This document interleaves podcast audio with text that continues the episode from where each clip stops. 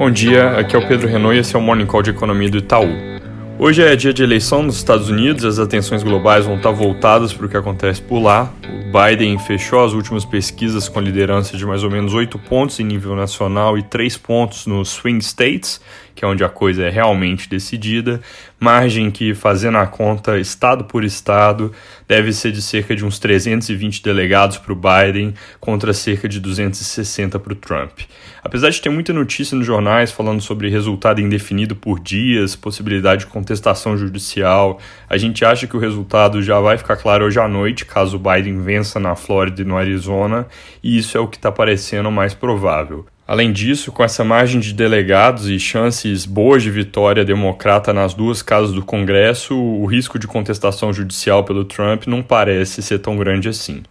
Comentário rápido sobre a Europa: o fim de semana teve implementação de lockdown no Reino Unido e a Itália corre o risco de seguir a fila por causa do aumento de hospitalizações, mas por outro lado, França e Espanha começam a dar sinais mais promissores de estabilização.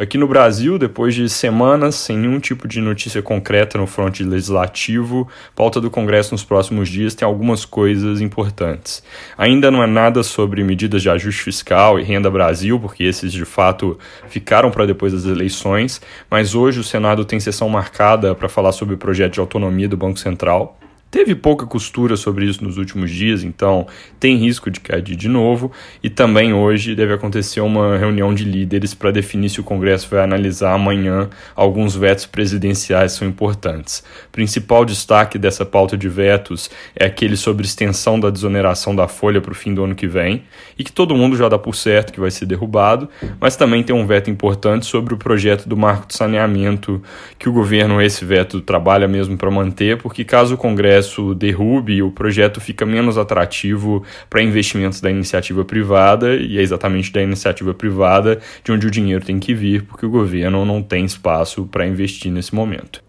Apesar da semana ser curta, a agenda econômica está cheia também. Amanhã sai a produção industrial de setembro, na sexta sai o IPCA de outubro e hoje acabou de sair a ata da última reunião de política monetária do Copom, na qual a comunicação em si não foi muito diferente do comunicado que eles tinham soltado na quarta-feira passada, mas ficou mais claro a questão de não haver mais espaço para cortar juros e também eles endureceram um pouco mais o tom sobre possíveis mudanças do regime fiscal, dizendo que a sinalização de juro baixo por tempo prolongado é condicional não só a ter o teto de gastos formalmente respeitado, mas sim ter o teto respeitado na prática. Ou seja, se no ano que vem chega, por exemplo, um novo orçamento de guerra ou algum tipo de solução mais exótica para esse dilema do teto, mesmo que oficialmente o teto não seja rompido, na prática isso seria consistente com o Banco Central abandonar esse forward guidance, que é o nome que se usa no mercado para esse tipo de sinalização de juro baixo nesse caso. Para terminar, lembrando mais uma vez, nessa quinta-feira começa o nosso evento virtual Macrovision, que vai ter convidados como o ministro Paulo Guedes, o presidente da Câmara Rodrigo Maia